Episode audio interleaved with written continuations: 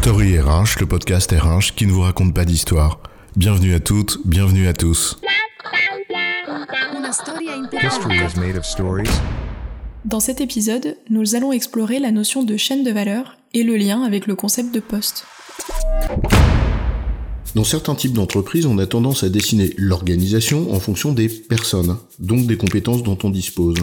Pour d'autres, c'est l'inverse. On imagine d'abord l'organisation qu'on pense idéale, puis on va chercher les compétences dont on a besoin. Les modèles d'organisation issus du taylorisme fonctionnent comme cela. C'est le one best way, ou l'organisation théorique qu'on estime la meilleure pour obtenir un résultat souhaité. Et ça s'articule autour d'un découpage en chaîne de valeur qui, in fine, se traduit en poste. Mais comment ça marche tout ça? Les notions de chaîne de valeur et de poste, c'est quoi l'histoire? Revenons à une représentation simple de ce qu'est une entreprise. Il y a quelque chose qui entre, des matières premières par exemple, une activité de transformation qui est réalisée, puis quelque chose qui ressort, des voitures par exemple, et achetées ou pas par des clients. Oui, c'est la représentation sur laquelle s'appuie la notion de chaîne de valeur de porteur. L'entreprise comme un processus, donc une série d'étapes, pour transformer des inputs en outputs achetés par des clients. Et pour que l'entreprise perdure, il faut bien qu'elle soit rentable. Cela suppose que la valeur de ce qui sort soit supérieure au coût de ce qui rentre et de sa transformation. Et au fond, pour optimiser cela, on a trois possibilités. Le premier, c'est d'augmenter le prix de ce qui sort, sauf qu'à un certain moment, si on est trop cher, eh bien les clients n'achètent plus. Et le deuxième, c'est baisser le coût de ce qui rentre, mais là aussi, il y a une limite. À un certain moment, eh bien les fournisseurs, ils disent stop. Donc il reste le troisième levier, réduire les coûts de transformation des inputs en outputs. En d'autres termes, la productivité.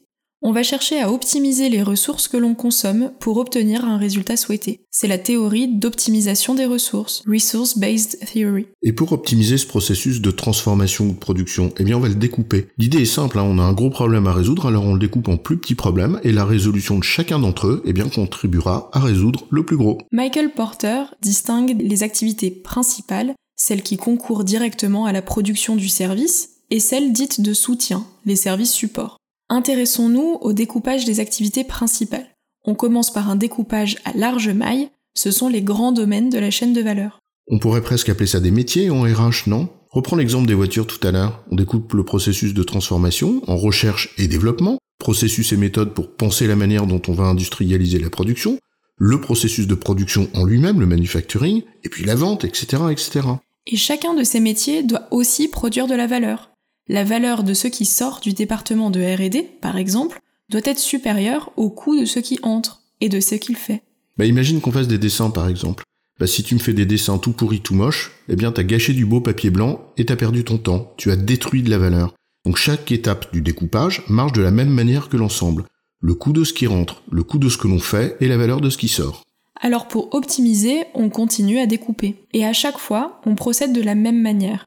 C'est un peu cela, non La division des tâches ou l'analyse en processus? Et quand on peut plus vraiment découper, qu'on en arrive à un niveau de détail qui est tel qu'il faut regrouper, alors on arrive à la plus petite unité de création de valeur dans l'entreprise. Et en l'occurrence, c'est la notion de poste.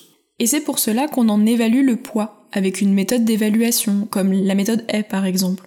Ce poids, c'est au fond la contribution du poste à la création de richesse. Ça part dans le dispositif plus global. Et un poste a des inputs, une activité réalisée par le titulaire, et un output. Et s'il n'y a pas de création de valeur, alors il n'y a pas besoin de poste. On voit bien la traduction de ce découpage dans le domaine RH, des métiers, des emplois repères et des postes.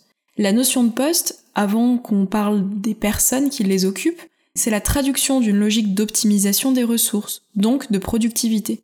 Le poste, c'est la plus petite maille du filet, après ce sont des tâches ou des activités qu'on retrouve dans une description de poste. En résumé, l'optimisation des ressources dans une entreprise, donc la productivité, passe par un découpage en activité, c'est la chaîne de valeur. La maille la plus fine de ce découpage, c'est le poste, qui est la plus petite unité de création de richesse. En cela, on peut dire que le concept de poste répond à un besoin de productivité. J'ai bon, chef? Oui, tu as bon, mais on va pas en faire toute une histoire. Story RH, le podcast RH qui ne vous raconte pas d'histoire. Retrouvez tous les épisodes sur storyrh.fr.